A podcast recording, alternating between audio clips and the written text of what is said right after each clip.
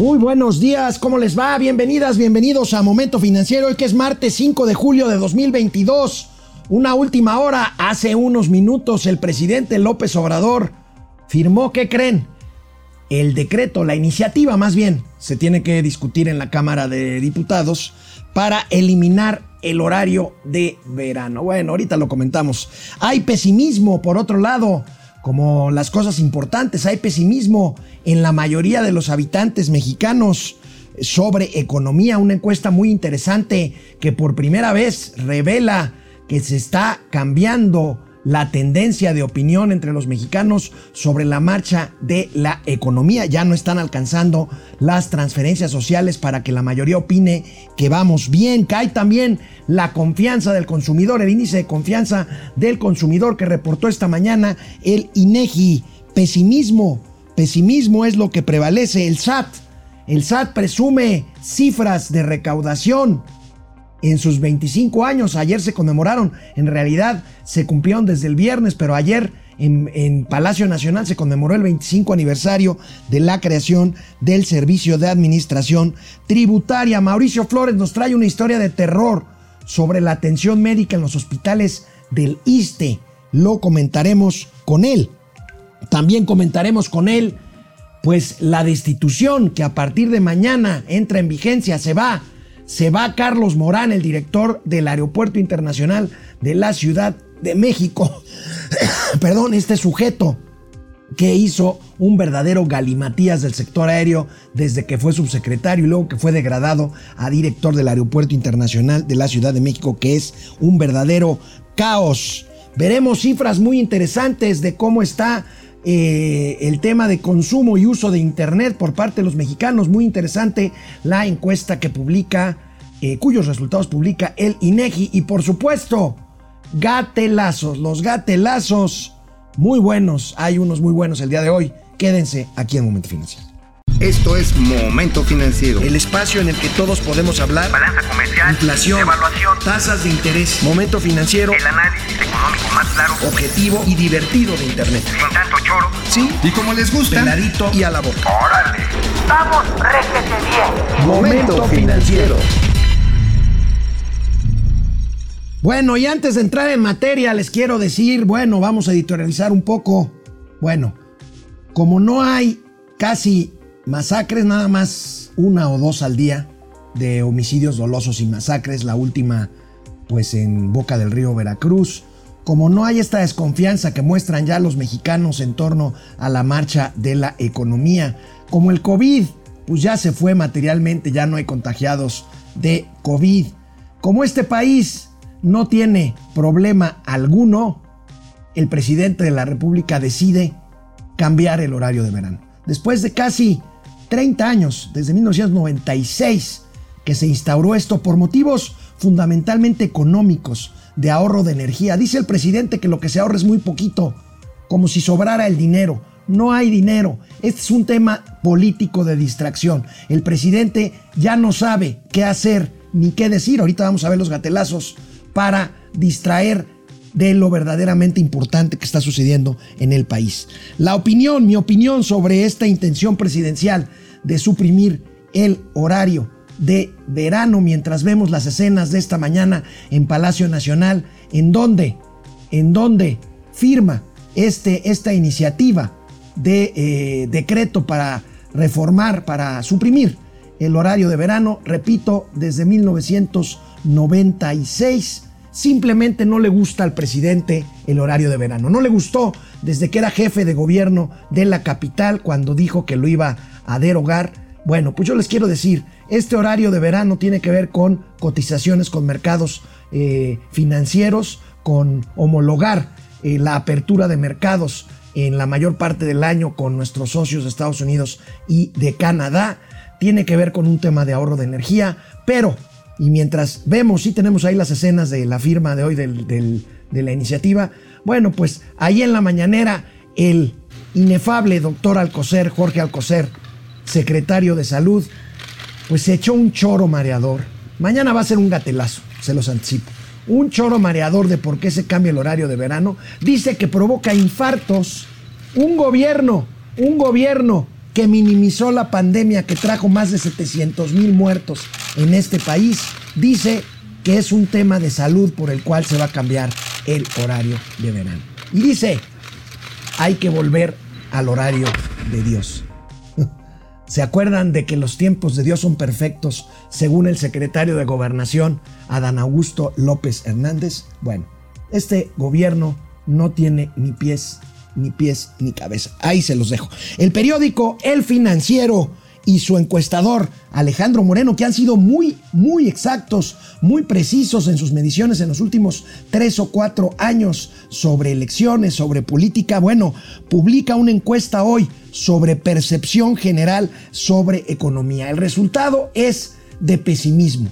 El 56% de los mexicanos que contestan esta encuesta ven, ven con preocupación el futuro económico. Dice que no vamos bien, vamos viendo parte por parte esta encuesta que hoy publica el periódico El Financiero muy muy interesante.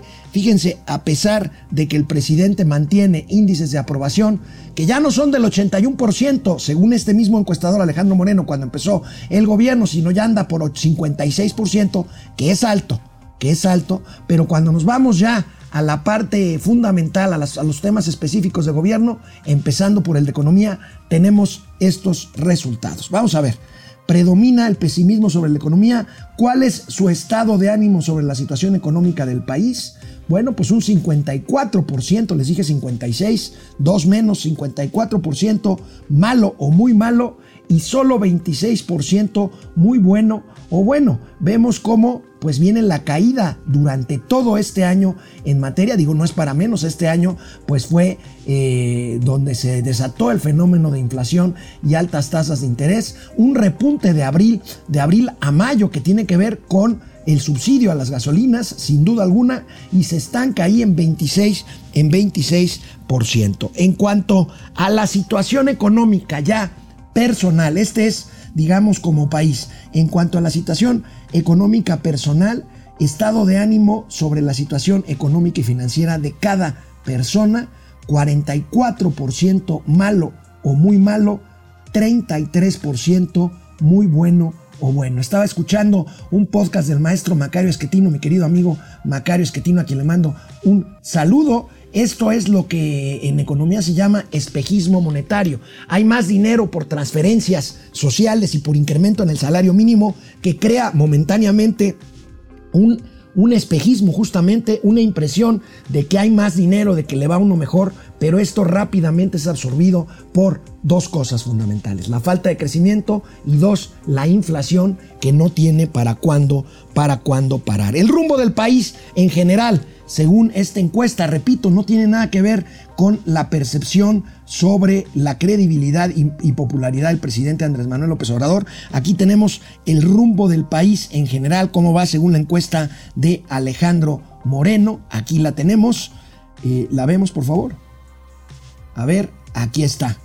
Eh, el rumbo del país, fíjense, venía de un pico positivo de 49, casi 50 puntos al finalizar el año anterior 2021 y una dramática caída a partir de enero de 2022 que lo ubica en 31% que, de personas que creen que el rumbo del país va bien y 38% mal camino. Cuarto año de gobierno, ahí están las consecuencias del desgaste del poder y de las decisiones y de las decisiones que ahorita vamos a comentar más allá de las percepciones. En cuanto al costo, eh, al costo que paga el presidente, bueno, esto lo digo yo, aquí vemos claramente el costo que paga el presidente por hacerse, digamos, responsable.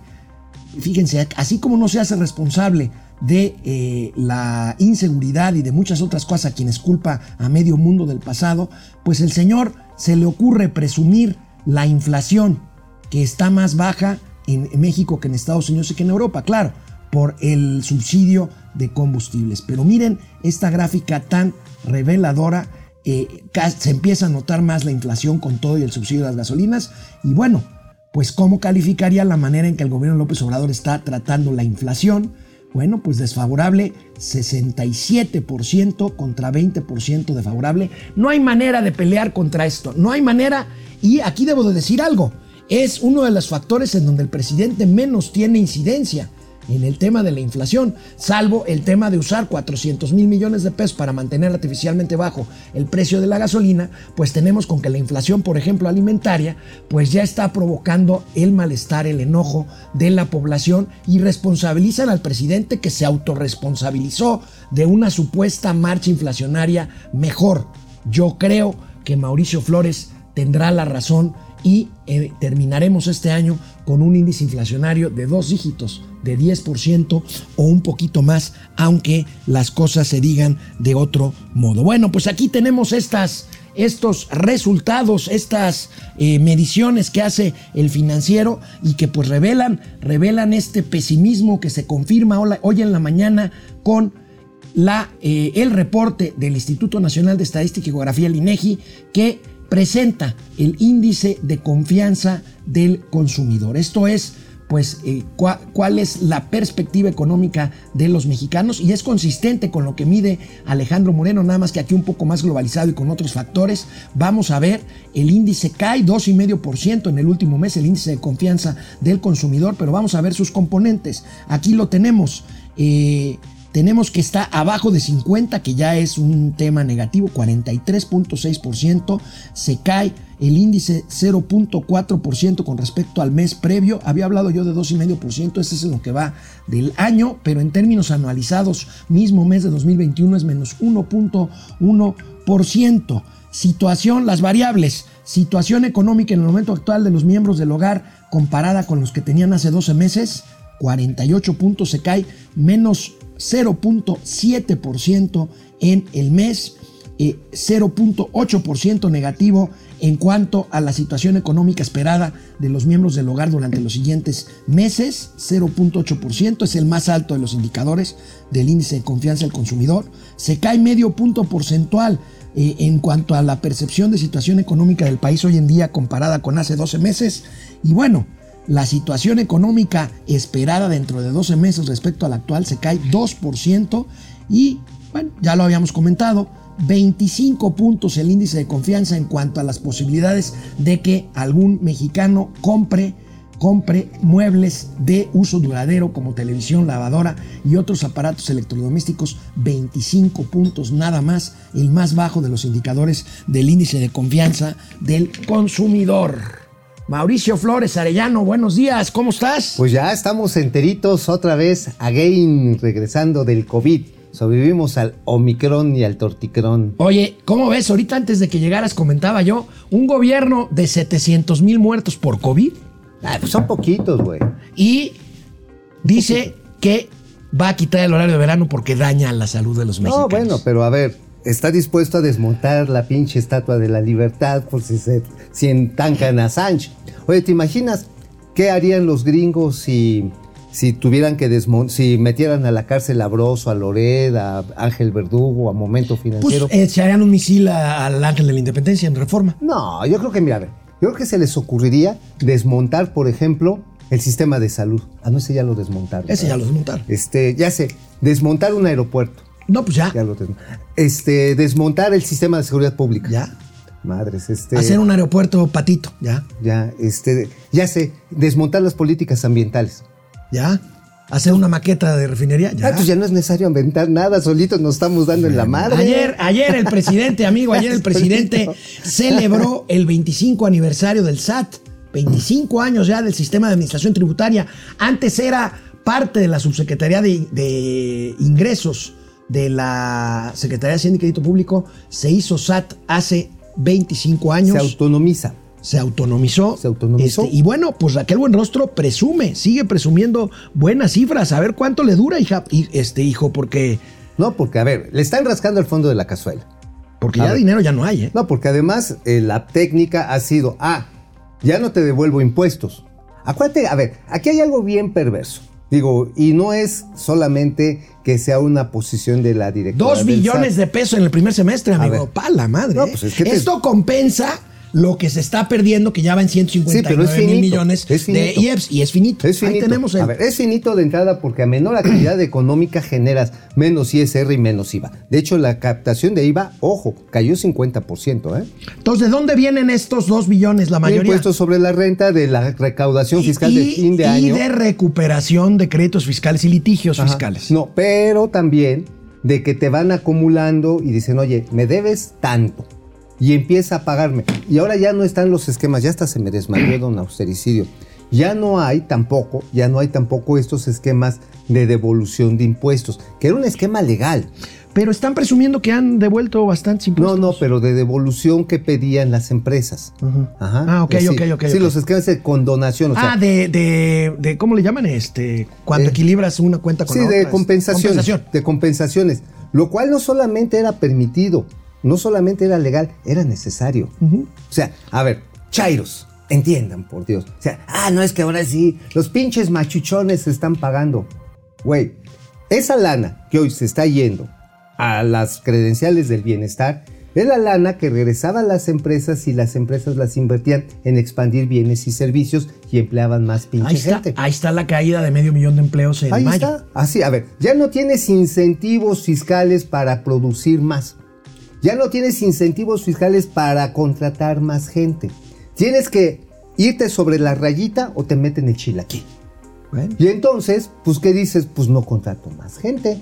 Que le sigan regalando la lana a ver hasta dónde alcanza.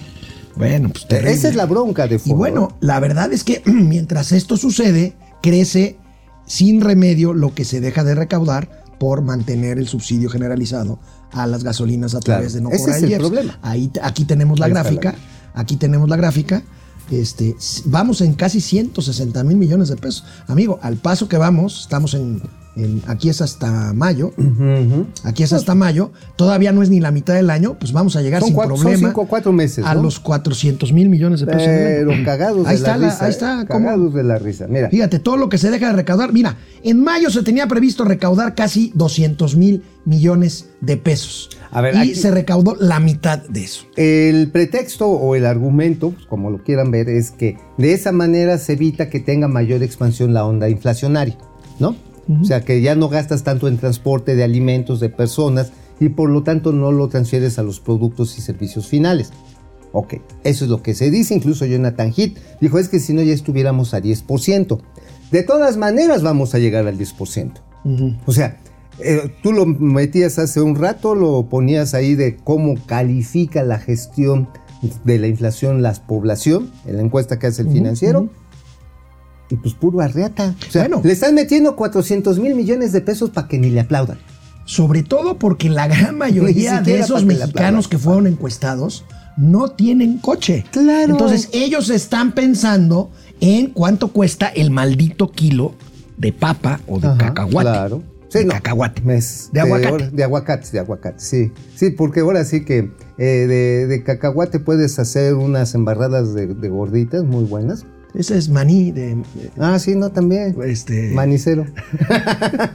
bueno, la cuestión está en que, pues la gente que no tiene coche es la más jodida porque no recibe este subsidio y se deja de gastar en todo lo que hemos hablado: medicinas, escuelas, incluso apoyos a las pequeñas y medianas. Ahora, déjame ser abogado del diablo. Si no hubiera subsidio y la inflación estuviera ya arriba de 10% y la gasolina arriba de 30 pesos, De 30 pesos. este, ¿no saldría muy amolada esta gente, esta misma gente de la que estamos hablando? Mira, primero, seguramente no habría manifestaciones de asaltos a los Oxos, a los Sorianas, a las comerciales mexicanas, porque los que las organizaba ahora son funcionarios públicos. ¿No? ¿Ok? de entrada, sus organizadores. Bueno, empezando por Martí Buitres, ¿no? Ajá, por Martí Buitres ya son, este, ya son personajes de la alta política. Bueno, Que comen en el Junán y, Ajá, este, sí, bien, bien republicanos, con su y- único parcito de zapatos, pero van al Juna, y con ¿no? su buen vinito de Rioja, este Rioja. Sí, a ver, a ver. Jodidos los pendejos, los claro, revolucionarios no. claro. Pero a ver, este, aquí el asunto es, podría estar afectando sí, sí con una mayor inflación.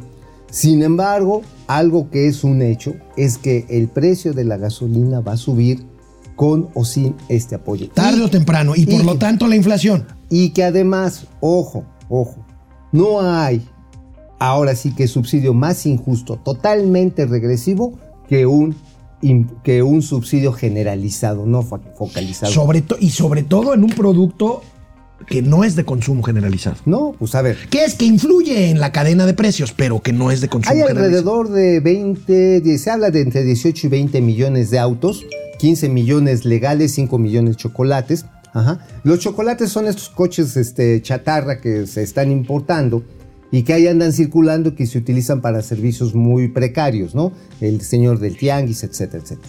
Sin embargo, este parque vehicular en todo caso le sirve o es propiedad de alrededor del 5% de los mexicanos. Sí, porque a ver, una familia que tiene un auto muy probablemente ya tiene el segundo o está en vías de hasta adquirir el tercero. Y hay familias que hasta el pinche perico tiene su coche. Ah, no, bueno, pues sí, sí, sí, digo, sí, digo, ah, digo, ah, hay- hay- ahora sí que afortunadamente hay lucha de clases y la seguimos ganando. Oye, amigo, traes en tu columna de La Razón, lo, lo comentaba en, en la intro del programa, una historia de terror sobre los servicios médicos en el ISTE. Así es. O sea, están en riesgo vidas de trabajadores al servicio del Estado que necesitan, por ejemplo, una intervención quirúrgica de emergencia. Así es, así es, gravísimo este fin cuéntanos. de semana, viernes, sábado y domingo, y todavía el de ayer no se reponían los procesos de cirugías en los 34 hospitales del, del Instituto de Servicios y Seguridad Social para los Trabajadores que del hay hospitales Estado. muy grandes en las capitales. Este, Bueno. aquí en México está López Mateos y el 20 de noviembre. El 20 de noviembre, López Mateos. En todas las capitales hay un hospital de liste, en las General. Y General. son hospitales grandes. Aquí también está el de Zaragoza. Así es. O sea, hay 14 hospitales eh, de, de que le llaman categoría 3 y 10 institutos y los demás, los hospitales, los nacionales, 34 en Ahora, total. ¿por qué están que suspendidas las, los procedimientos Por las putas tranzas. Pero, a ver, cuéntanos, ¿de qué se trata ver, las tranzas? A ver, este gobierno que se enjuaga con anticorrupción todas las mañanas su boquita, su director, el señor Pedro Centeno, que es uno de los más conspicuos elementos de la cuarta transformación, se jaló hace un par de que meses quiere él, según él, ser gobernador del Banco del Estado de México. del Estado de México. Bueno, se jaló a su pandilla, perdón, a su equipo, se jaló a la señora Almendrita. Ah, ya nos has comentado de Ajá, Almendrita. sí, de Almendrita, Que es la directora de administración, ¿no? Es la directora de Administración y Finanzas, que por cierto, ella fue subdirectora de estas ayudantías de la presidencia. Ah, o sea, viene de. De de- Lambisconear, de- de- Palacio Nacional. Pues sí, de, de esas que ya van como 10 o 15 nombramientos Sí, que el sí, presidente claro. los premia Ajá, a lugares así que nomás No, no. pues, don Ailana. O sea, Ay, los- no. no, no, bueno, no, no. Miento. Ahora, ¿qué tranza ha hecho Almendrita con, que, tenga, que tenga que ver con suspender las cirugías en el. A ver, el póngalo ahí. Le pasó que el 20 de junio pasado le da un contrato a una empresa que se llama Imedic, que es distribuidora de medicinas y que no sabe un carajo para hacer radiografías, endoscopías. Ah, entonces es tema de equipos de radiografías. Exacto. Se le dan el contrato, le dan el contrato, se asocia según con Fujifilm, que Fujifilm pues, no es precisamente el parámetro internacional de la calidad, de la calidad de imagenología, así le llaman. Y resulta que quitan de en medio a una empresa que se llama Tassi, Que, según- ya, que ya tenía. que tenía el contrato hasta el 30 de junio. y que cumplía razonablemente Ajá. bien. En vez de hacer una extensión de contrato, que es lo que habitualmente se hace para evitar que se caigan los servicios. Mira, y es más, si quieres reponer el procedimiento, hay una, hay una parte de la ley que te permite Sí. incrementar 20-25% para evitar dejar de dar el servicio Exacto. mientras cambias de proveedor. Exactamente, dices, oye, mira, ya voy a agarrar el proveedor, pero dame el servicio otros tres meses. Y, y mientras yo este, En hago lo que el otro llega, se conecta y seguimos con todo. Y, y resulta que en él. Los chisparon. Y entonces se quedaron sin. eh, Ahora, dicen las malas lenguas que a Tassi lo que pasa es que no se quiso mochar con Almendrita y su novio, el señor Alejandro Martínez. ¿Qué tiene que ver su novio? Ah, pues el novio ya lo metieron a la nómina del ISTE, pero el novio, ¿sabes de dónde viene? ¿Sabes de dónde viene? ¿De dónde? Viene de Segalmex, cabrón. Ma- ma- de, de las tranzas de que se Galmex Ajá. y es novio de Almendrita. Sí, es novio de Esto ya parece, pareces Mauricio Chapoy, tú. Sí, pero, pero en la nota roja, güey, en los pinches rateros. Bueno, ahí está. Bueno. Oye, entonces, este, un drama ahí en el Ajá, entonces agarraron, quitaron, pues Tassi dijo, Tesi, perdón, dijo, no, pues ya, ya, pues ya me voy. Y entonces llegaron acá bien culoncitos los de Imedic y Fug y la chingada, y no conectaron, así como, como aquí don Austericidio se cayeron. Se cayó el servicio, no pudieron conectar más que solamente seis equipos. Seis equipos de imagenología y eso necesarios para hacer una operación. Pues es que si no tienes la imagenología, ¿por dónde te ponen el cuchillo, hermano? Pues sí, ahora Oye, sí. bueno, Imagínate una- que te tengan que hacer una circuncisión. y acaben haciéndote el Papa Nicolau. Imagínate, güey. O imagínate que necesitas que te hagan una, ¿cómo se llama? Estos que te venden una endoscopía, Una endoscopía. gástrica. Ajá. Y te terminan haciendo el cacanicolau. Bueno, oye amigo, vi que también traes ahí algo que comentamos tú y yo ayer en la tarde. Este, confirmamos la especie. Honor a quien sí. honor merece, ¿no? No, sí, tú- tú lo- la exclusiva, no. La, la- la exclusiva la traía Dario Celis y, y Lourdes Mendoza. Ajá. Se va, se va Carlos Morán. Este impresentable personaje que primero desmadró todo el espacio aéreo desde la subsecretaría de eh, quedar bien comunicaciones con su patrón. y luego para quedar bien con su patrón y luego en el AICM hizo un desastre Un ¿Quién, llega en lugar de él? un almirante otra Ajá. vez Sí, Carlos Álvarez este, Tiscareño. oye amigo a ver Un ex- ex- hace almirante. tres o cuatro días el presidente no hace menos ¿Qué? ya me parezco Peña Nieto Menos. Hace, menos, hace cinco. Bueno, hace, dos o tres días el presidente dijo que exageraban los medios en decir que el aeropuerto era un desastre. No, exageran, es una campaña.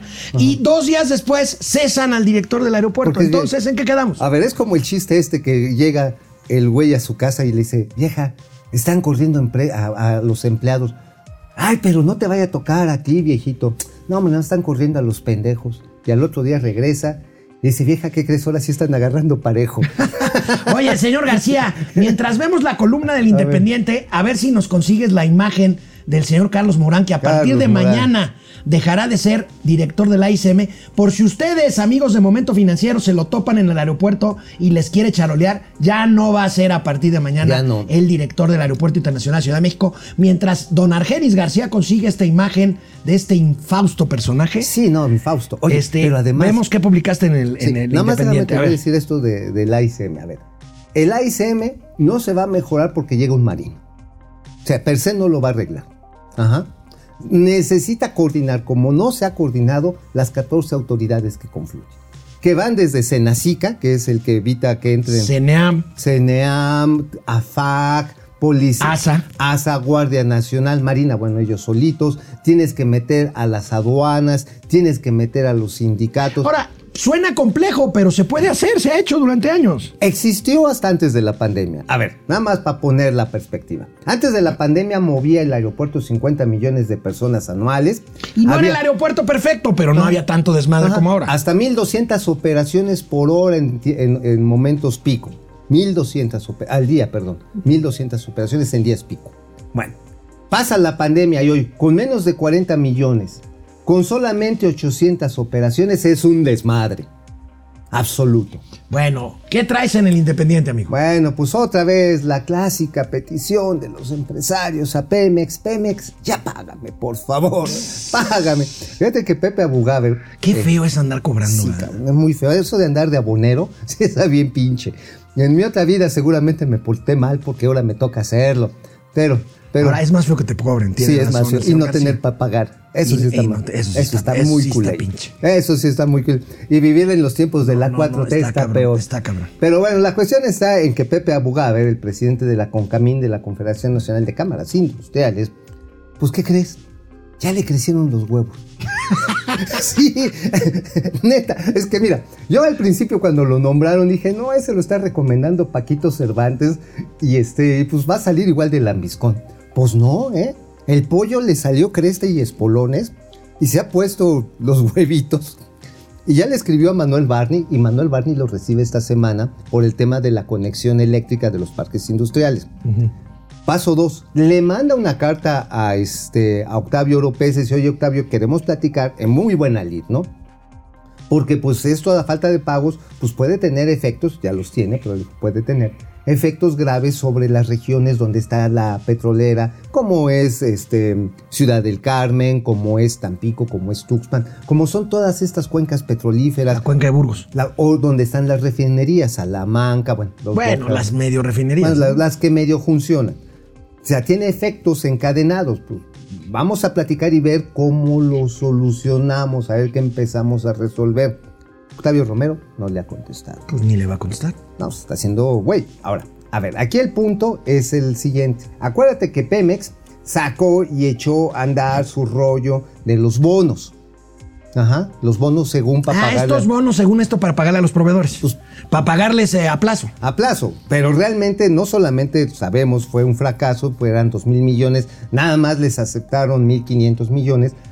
y el tema es que las empresas grandes agarraron por compromiso, pero no le metieron más, porque lo que no quieren es una tasa de intereses, quieren que les paguen su capital de trabajo, a huevo. No quieren financiar el capital de trabajo de Pemex. Ahora, ¿y por qué no hacen factoraje con la banca de desarrollo? Pues era muy fácil. Pues sí, nada más que la banca de desarrollo está dormida, perdón. Pues Yo sí, vengo de ahí, pero sí, están está, está jetona. Ahora, la sugerencia de la Secretaría de Hacienda decía, a ver, güey, no hagas un pinche bono de este tipo, págales y sacamos, o sea, tú fondéate, agarra un bono de largo plazo a una tasa baja, no me presiones las pinches tasas de interés de referencia, agárralo a 10 años y con esa lana les pagas y ya. Bueno. Ah, no, pero ya ahí está el Bueno, a ver si ya tenemos la imagen de, De Carlos, Carlos Morán, Morán.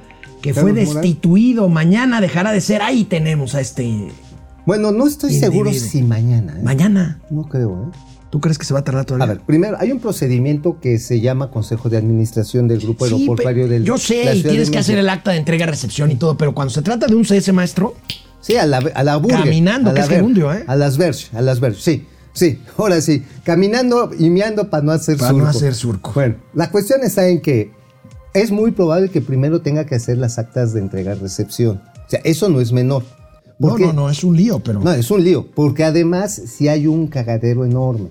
No, por eso, pero a ver, la ley permite que aun cuando tú, fíjate, aun cuando termines un acta de entrega-recepción, todavía hay un periodo que son 30 o 60 días, no lo recuerdo la verdad, pero un periodo en donde se te pueden fincar responsabilidades, aunque el acta ya esté firmada, si se encuentra una irregularidad en el proceso o en tu Yo gestión. creo que ese no le van a encontrar porque pues, como fue el ambiscón de la 4T desde el principio, No, bueno, es, Lo es- van a perdonar. Es un reconocimiento tácito del fracaso. ¿eh? Este, Ah, sí, claro. Si hubo intención de desmadrar al Aeropuerto Internacional Casi de la Ciudad de. México para favorecer al, a la IFA, desmadraron el, el AICM, revivieron Toluca y no levantaron a IFA. no le ha levantado. Ahora, se supone que a partir de este mes de julio empiezan los primeros vuelos de Viva Aerobús en Santa Fantasía, las nuevas rutas, según.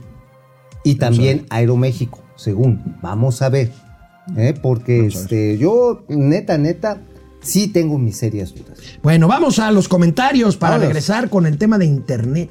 Hola, Alelu, Aleki, Morena está en la lona, cualquiera le puede ganar el 24. Ay, Alelu, Ay. no estoy tan seguro, no, no, no, no estoy tan seguro. Hay Es manera, hay manera de ganarle, pero, de ganarles, pero, pero está Mira, en lo chino, que, ¿eh? lo que tienen Morena pues, es el poder público. Tienen muchos gobernadores, tienen el presupuesto a Lana. su servicio, pero están regalando lana. Ay, Oye, hablando de lana. A ver, Ay, ay, ay. a ver, ¿quién es? ¿Quién es nuestro? Carlos Soto Ocio, que se mocha con ¡Órale! 200 pesos. ¡Órale! Gracias. A ver, dice. A ver, vamos a ver. ¿Qué nos dice el señor Carlos Soto? Muchísimas gracias. Desde Tijuana, siempre los veo Ay, diferido por el gracias. trabajo, pero de vez en vez me conecto para apoyar con mi granita de arena. Ay, gracias. Muchas Carlos. gracias, Saludos Carlos. allá a Tijuana, donde nace la patria. Oye, Dice. por cierto, este, el tema de las maquiladoras y de la incertidumbre de, por el crimen organizado está bien cabrón. Aurora Jarillo Ibarra, la inflación está por las nubes, no para, está, está complicándose mucho todo esto. Pues sí, pero el presidente contestó ya.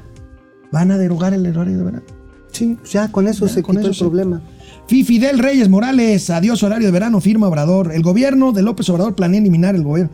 Bueno, pues ya lo dimos esa nota, mi querido Oye, Fidel, muchas gracias. que acerca del horario de verano, a ver, cuando se puso no fue para chingar a los huevones.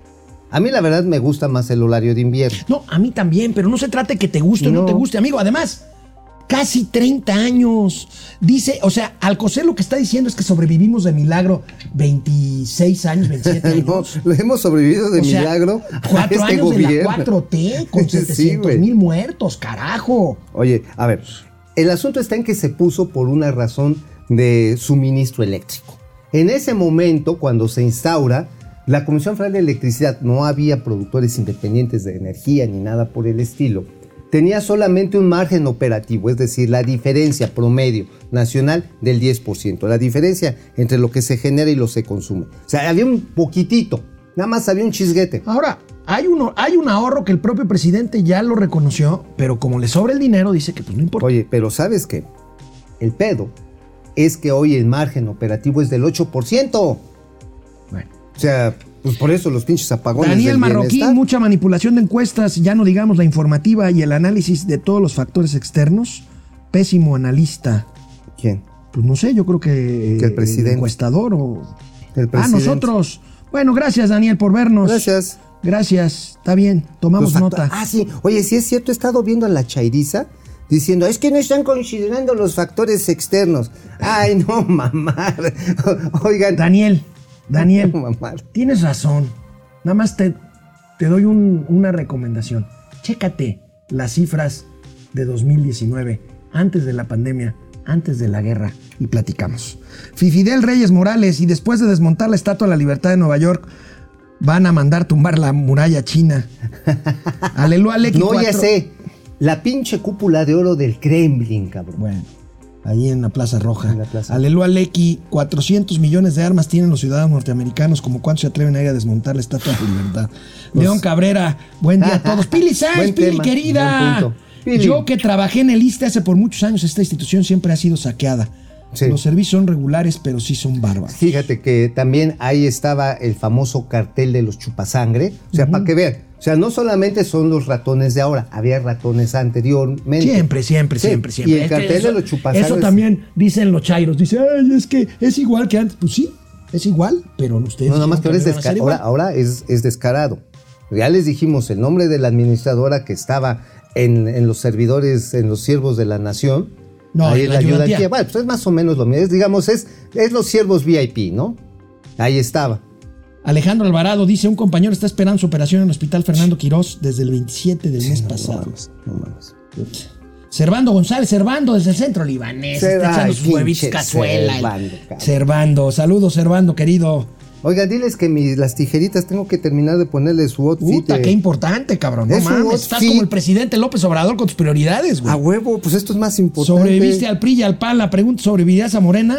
Por eso nadie quiere atorarle a los contratos de Pemex. Los bancos no quieren financiar empresas dedicadas al petróleo. Oye, es cierto, fíjate que me estaban chismeando que Banamex, que por ejemplo era muy activo, ¿te acuerdas? En su área de factoraje y arrendamiento. sí, sí, sí, sí. Pues ya no está prestándole a, a- a las empresas relacionadas con Pemex, ¿eh? Bueno, pues ahí está. Ahí está. Amalia Hernández García, buenos días Alejandro y Mauricio, me gusta mucho su programa, nos Gracias. informa muy bien, pero se me hace muy poco una hora, hay que pedir otra hora, estaría perfecto. Pues no se trata de pedir, por mí hago dos horas, pero entonces, ¿A qué horas? ¿a qué horas trabajamos? Porque esto lo hacemos. Esto, por- esto- esto- esto- esto es de gusto. Esto es de gusto. Ajá, es puro desmadre. Sí, está, Está, muy, muy, además cara está la muy cara luz la aparte. luz, ¿no? Bueno, pero gracias, este, Oye, Amalia. a lo mejor en un futuro, a lo mejor hacemos una versión nocturna. Con No, teiboleros y todo no, el no. pedo. No, no. Teiboleros. Este. bueno, Servando ya, Fer Torres, eh, Arco Rubias, Martín Noyola, Enrique Espinosa, Enrique Juárez, Honorio Rodríguez. Todos, todos. Muchas gracias, de veras. este, Jorge Yopigua, Amalia Hernández, ya la saludé. Amalia. Gracias, vamos con la información. Oigan, ¿y mis tijeras? Bueno, pues muy interesantes las cifras que revela el INEGI y el Instituto Federal de Telecomunicaciones presentaron una encuesta. Aquí están sus principales resultados. A ver. Muy, muy, muy interesante eh, el tema de la penetración del Internet y de las tecnologías ¿Qué de la tanto te ha información. a ti? Vamos a ver, este, eh, en 2021 había 88 millones 600 mil personas usuarias de Internet, el 75% de la población. 91.7 millones de personas usuarias de telefonía celular, 78% de la Mira. población. Hay más, aquí no lo dice, pero hay más aparatos celulares que número de pobladores de este país. No, y además son 125 millones de equipos celulares, si no es que ya 130.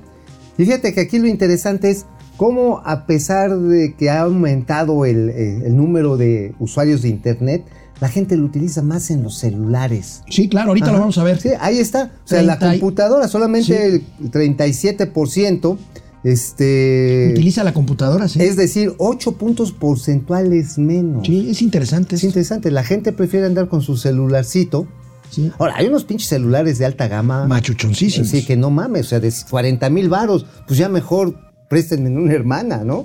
A ver, 33.4 millones de hogares cuentan con servicio de un televisor.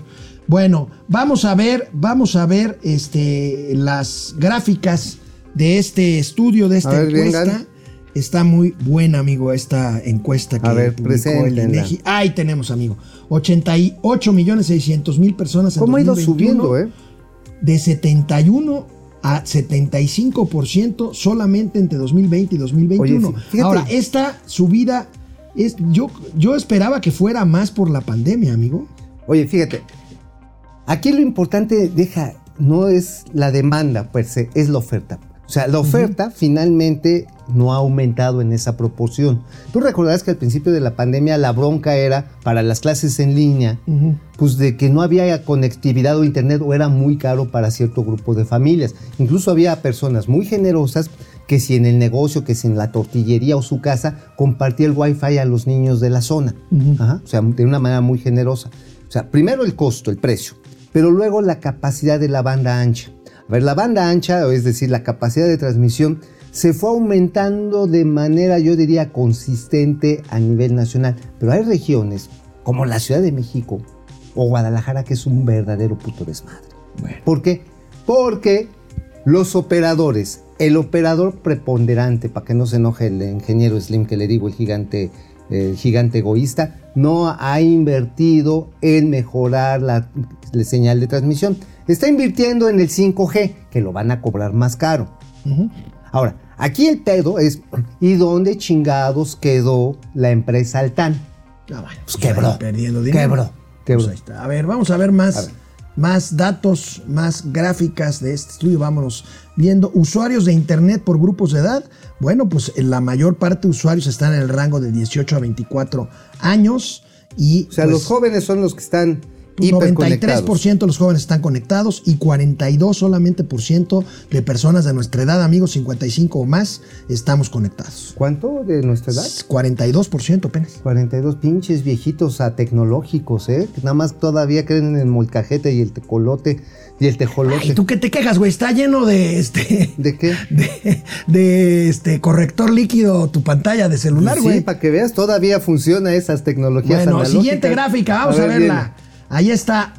Usuarios de Internet en el ámbito urbano y rural, todavía hay una brecha entre las zonas citadinas, urbanas Pero mira, y las zonas rurales. Pero es una brecha que se ha venido reduciendo. amigo. 16% de la gente de las zonas rurales, aumentó 16 puntos, perdón, en el lapso de cuatro años. Sí, O sea, sí, sí, es un buen avance. ¿eh? Ahora, esto también, con todo y que el gigante egoísta se la ha mamado, también es cierto que los operadores virtuales, y por ejemplo Walmart, este, por ejemplo eh, Easy, por ejemplo también Total Play, han ido cubriendo zonas suburbanas, no necesariamente rurales.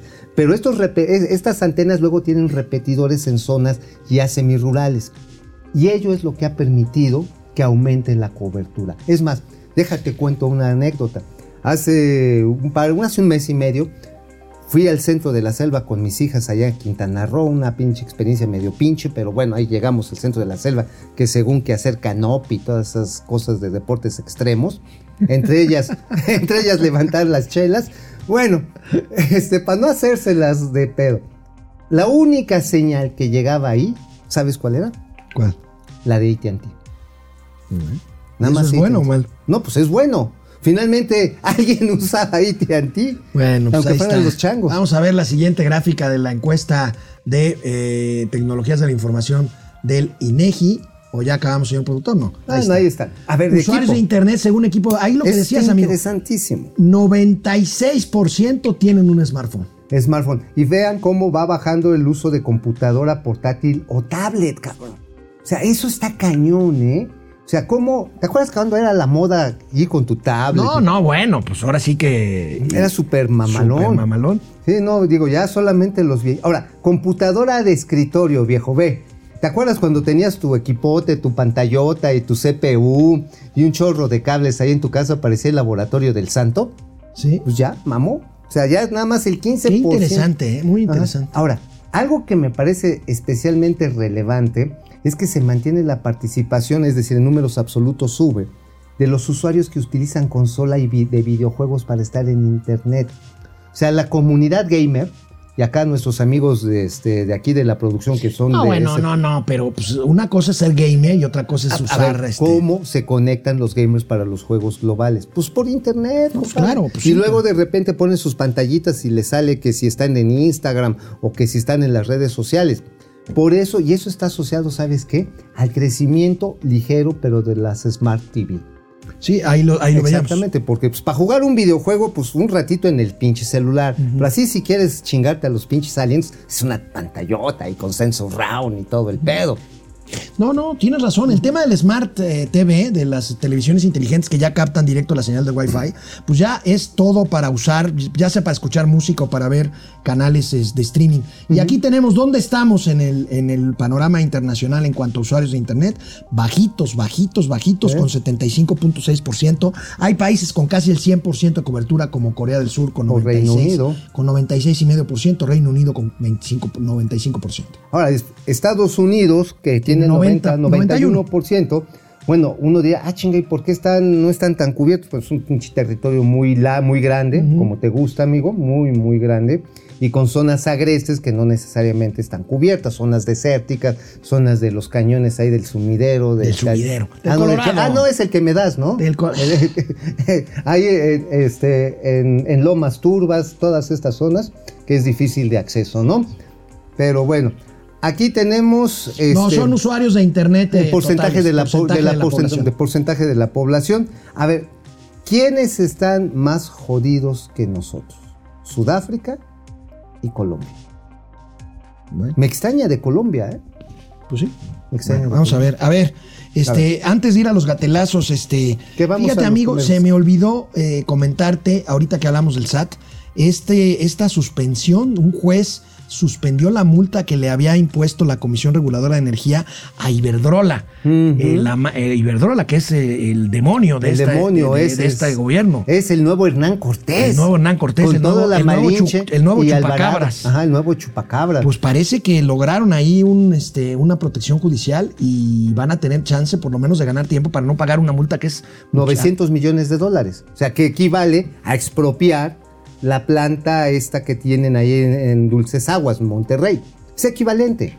900 millones de dólares. Ahora, esta demonización de las empresas generadoras de electricidad se está convirtiendo en uno de estos temas que va a sacar chispas en la reunión de del Presi López con este baile. El próximo martes, de hoy en ocho. Ah, de hoy en ocho. Pero ¿Qué? bueno, le seguimos rascando al gorila, hombre. Los ¿Qué. Ahorita vamos a ver el primer gatelazo. Oye, Vámonos. oye, por cierto, sí viste que sal- sale el New York Times diciendo, Sí. oigan, al señor Ken Salazar como que ya no lo estamos viendo acá porque se la pasa en el caco queco con el López Obrador, güey. No, oh, ya contestó López Obrador y defendió a Salazar. Pues no, sí, pues, pues, ah, ahora sí no me ayudes, compadre, no me ayudes. Se me hace que se van a chingar a, a Ken.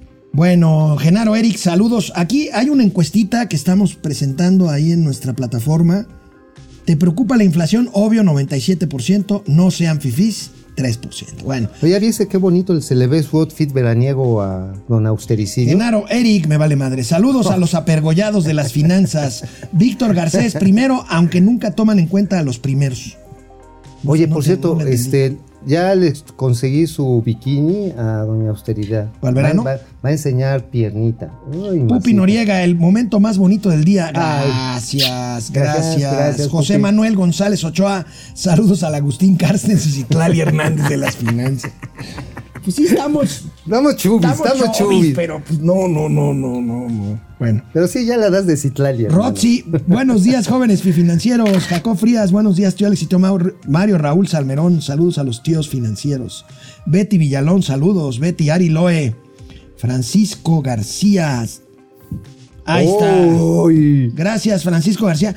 Perdón, antes de decir, ¿Quién- quién le ¿se, sa- puso? se sabe cuántos mexicanos emigran a Estados Unidos por la violencia? Eh, bueno, el dato que ayer nos daba ahí en ADN 40 un experto en temas internacionales del economista es que en este año van 560 mil personas registradas que han intentado pasar de México a Estados Unidos y de los cuales cerca de dos terceras partes son mexicanos. Padrino 238 se mocha no con 2 dólares, con 1 dólar 99 centavos. Órale, uno. porque Gracias, de Padrino 238. A Mavi. Serrano. Saludos a Pili y Mili de las finanzas. Gracias, doctor. Gracias. Sergio Salazar Estrada, buenos días, comunidad financiera bien informada. Jesús Saga, saludos, viejones. Mr. Todólogo, en Tamaulipas hay muchas gasolinerías cerradas por falta de gasolina, pero Sí. tenemos refinería en Texas y Tabasco. En Tabasco no tenemos refinería, compadre. Todavía no. Genaro, Hay, hay Eric, una bonita instalación lo importante es ir a demoler la Estatua de la Libertad. de la libertad. A Nueva York. A Nueva York. Oye, ¿sí te imaginas? A ver, después nos chingamos el puente de Brooklyn, ¿no? Ya entrados en gastos. Ah, pues, y el, Berra- y Empire el State el a chingar a su si quieres. madre.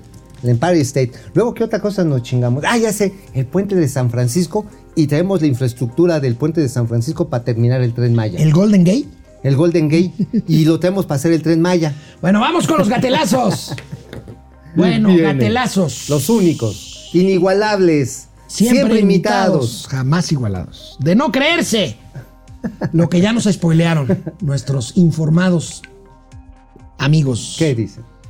AMLO ayer criticó nuevamente la extradición de Julian Assange. Y bueno, las ocurrencias presidenciales no tienen límite. convocar a un encuentro de la prensa más importante del mundo para exhortar, para pedir, para llamar a que se le otorgue un indulto a Assange. Y hay que empezar con la campaña de que si lo llevan a Estados Unidos y lo condenan a pena máxima y a morir en prisión, hay que empezar la campaña de que se desmonte la Estatua de la Libertad que entregaron los franceses y que está en Nueva York. Porque ya no este, eh, es símbolo de libertad. Oye, ¿te imaginas el video, el documental que haría Epidemio Ibarra sobre esto, desmonte de, de la Estatua de la Libertad? No, bueno, Colón, este, Villa en Columbus. Villa en Columbus. Ahora, ¿te Oye, imaginas amigo, a Genaro Villamil? Amigo, a una semana, a una semana de una reunión en la Casa Blanca. ¿Te acuerdas? Ah, esto lo dijo ayer. ¿Te acuerdas que se conmemoró ayer? Sí, el día del 4 El de día de julio. Independencia, el de día más importante para los norteamericanos. Ah, y este, ay, vamos a chingarles la esta- estatua de libertad. Oye, oye, a ver, si Julián Assange es tan importante, Terrorismo, güey. ah, es tan importante para este para López Obrador, ¿por qué no es tan importante? Es un distractor. Los hombre. comunicadores Porque es un mexicanos. distractor como el horario de verano. Quiere que hablemos de todo menos de lo que debemos estar hablando. La inseguridad. De lo que seguimos hablando. Inseguridad, La crisis inflación, económica, inflación, Falta de inversión, empobrecimiento, decadencia de las clases medias, destrucción del sistema de salud. ajá, destrucción de las políticas ambientales. Cuatro millones más de pobres en pobreza alimentaria, 10 mi- digo, en pobreza absoluta, 10 millones en pobreza alimentaria. Ajá, una inflación que es imparable como tú comprenderás. Este, y básicamente conflictos con todos los países con los que tenemos que estar alineados, mientras dejamos que lleguen aviones iraníes para dar servicios de transporte a Venezuela. Te va a desmentir la Vilchis mañana. Pues me vale verga. Bueno, de volar a los memes sobre A ver, cómo el presidente con un dedazo tumbará la estatua de la eso, libertad. queremos verlo. Bien. Hay que empezar la campaña de que se desmonte la Estatua de la Libertad que entregaron los franceses y que está en Nueva York.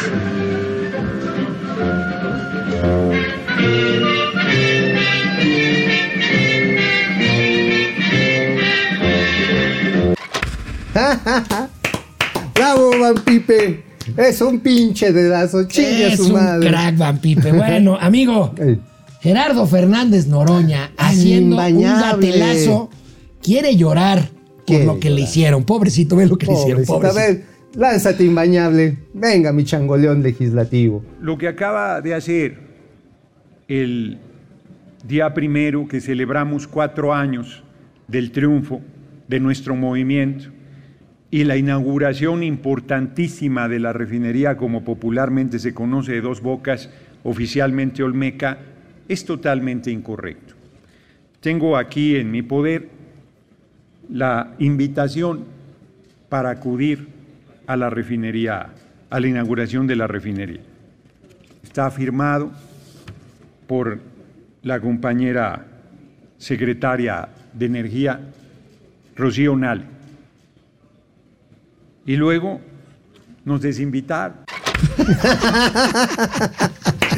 Oye, oye, es que dice, no me mandaron los boletos Oye, para la de la, O, la compadre. invita- la invitación sin boletos, la invitación para la boda. Pa' la boda. Es que, es que este, había como etiqueta de vestimenta y de presencia este, que se bañara. Sí, no, y eso sí está cabrón. Oye, pero además luego hizo Pancho porque no lo están poniendo entre las corcholatas. Sí, claro, pues él, él quiere, él quiere, bueno. No, bueno, se le olvida quién es el dueño del circo. Bueno, tan ebrios de éxito los de la 4T el viernes pasado, inaugurando la supuesta inauguración de Dos Bocas, que se les quemó el metro de la Ciudad de México. No. Por lo menos un transformador. No, Pero miren, ¿cómo? esta- Eso no sucede Esto que yo consideré una parodia de la borrachera de Dos Bocas, ¿en qué terminó en el A metro ver, capitalino? A ver.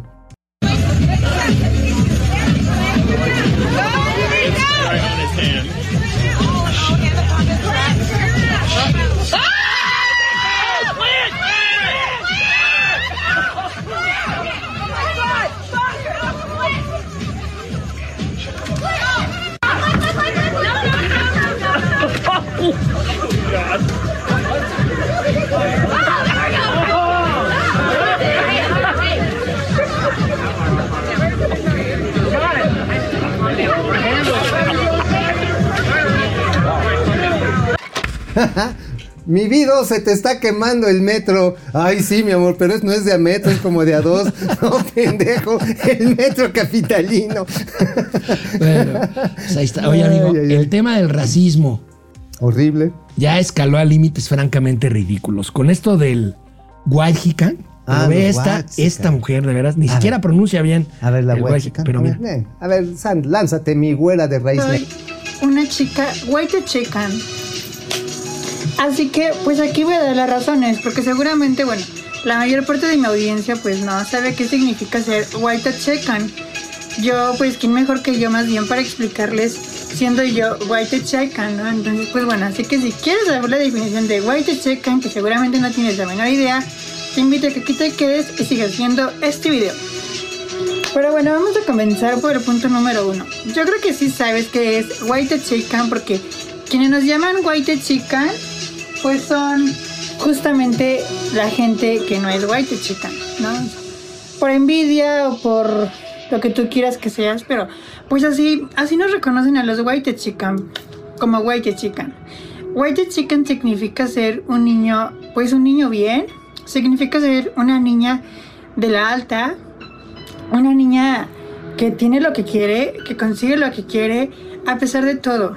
Una niña que truena el dedo y tronando el dedo las cosas le llegan.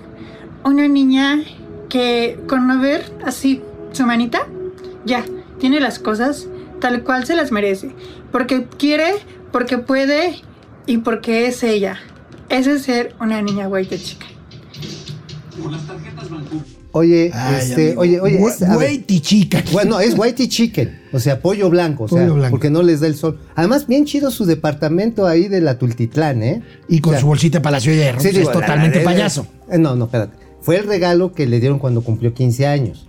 Entonces, pues la tiene que presumir, ¿no? Oye, además, con sus whitey chicken, porque somos whitey chicken, y este, y con su mandi- sus dientecitos de burro calabacero, cabrón. No. Bueno, llegamos al fin de Momento Financiero. Nos vemos mañana, amigo. Qué bueno, bienvenido de regreso. Gracias, aquí sobrevivimos al COVID.